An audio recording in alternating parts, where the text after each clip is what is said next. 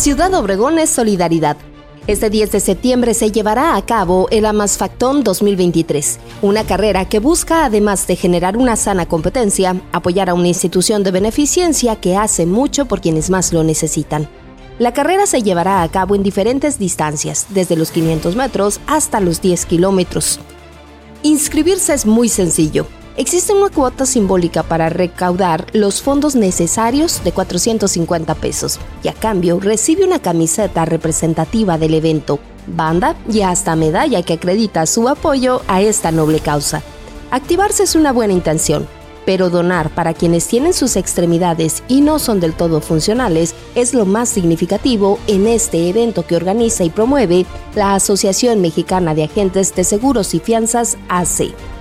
La modalidad de participación es a través de una aplicación digital en la que usted registra su actividad física en la distancia que desee participar y juntos sumamos por la causa de quienes viven la discapacidad.